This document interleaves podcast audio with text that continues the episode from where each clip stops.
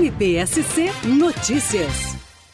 Na verdade, a gente atingiu o objetivo de levar informação, de tanto de demandas que a gente sente na promotoria, como demandas que as redes nos trouxeram. A gente se aproximou dos outros órgãos públicos e aproximou a comunidade deles. Então, além do atendimento direto pelo Ministério Público, também por um representante da OAB, representante do Judiciário, a gente pôde levar informação e comunicação.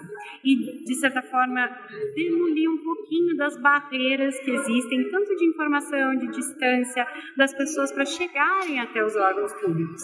A ideia é repetir o evento, já conversando com o cacique já em outra aldeia aqui, e atender essa comunidade vulnerável com essa, com essa dificuldade de acesso. Mostrar que o Ministério Público é um parceiro e está sempre disposto a ajudar.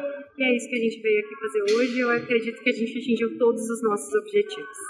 A gente começou aqui pela aldeia porque é a comunidade mais vulnerável da comarca, mas a ideia é repetir o processo em todas as comunidades vulneráveis dos cinco municípios, uh, da comunidade fazendo isso. A ideia é, vai o Ministério Público, mas não é só o Ministério Público, vai a OAB, vai o Judiciário, vai os órgãos públicos. A gente teve a presença hoje de universidade, da EPAGRE, então todos juntos levando comunicação e informação e diminuindo as nossas barreiras para alcançar resultados. MPSC Notícias, com informações do Ministério Público de Santa Catarina.